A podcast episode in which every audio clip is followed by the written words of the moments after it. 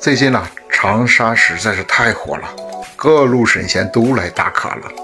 今天元气李子就来说一下，在长沙度周末应该怎么玩。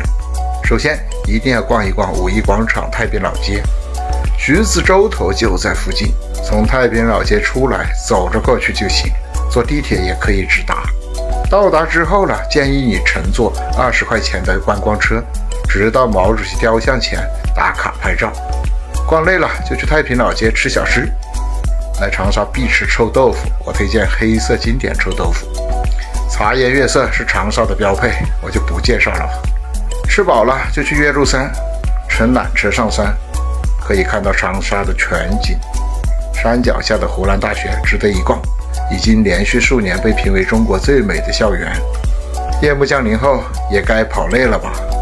应该给辛苦一天的自己做一做中医理疗，去郭仁堂调理一下腰酸背痛腿发麻，然后呢满血复活，进入新手的夜生活，让你的周末生活有滋有味，元气满满。